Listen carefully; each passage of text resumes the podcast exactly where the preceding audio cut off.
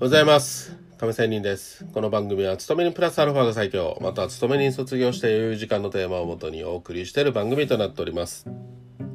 さあ、FX の話ですが、チャートオタクという話をしたいと思います。まあね、私も含め皆さん、毎日いくつものチャートを見ているかと思います。チャートを見ること自体に楽しさすら感じます。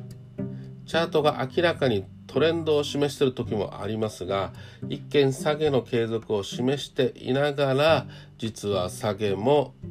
え時間切れになってきて反発するタイミングに来ているという微妙な動きを発見し実際にも反転上昇となった時にはまあ嬉しい格別なものがあります。その点では、まあ、チャートオタクと呼ばれても仕方がありません。しかしなんですが今日の話。チャートが全てだとは思ってはいけません。経済指標などのファンダメンタルズや要人発言他のプロダクプロダクツ、まあ、投資対象の動きとかマーケットセンチメント市場心理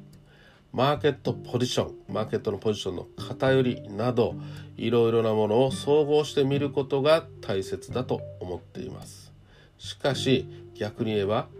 こうしたいろいろなファクターがちょうどチャートを形成しているということも考えられそういった視点からチャートを見るとまたね、全てチャートにはねそういうファクターも含まれているっていうのも考えれば、まあ、別な一面も見えてくるかなと思います。そういう複合的なものの結果が過去のなんですがチャートに現れてきますよね、はい、織り込んでいるということです。チャートを見る上で大事だと思ってることはできるだけ数多くそしていろいろなターム、まあ、期間のものを見ていろいろなパターンを見慣れることだと考えています。いろいろなチャートパターンを記憶に掘り込むことがまあこのチャートを見た時ね瞬間的に見た時に上げを示すチャートなのか下げを示すチャートなのかまたは横ばいを示すチャートなのか大まかな判断ができるようになるかなと思います。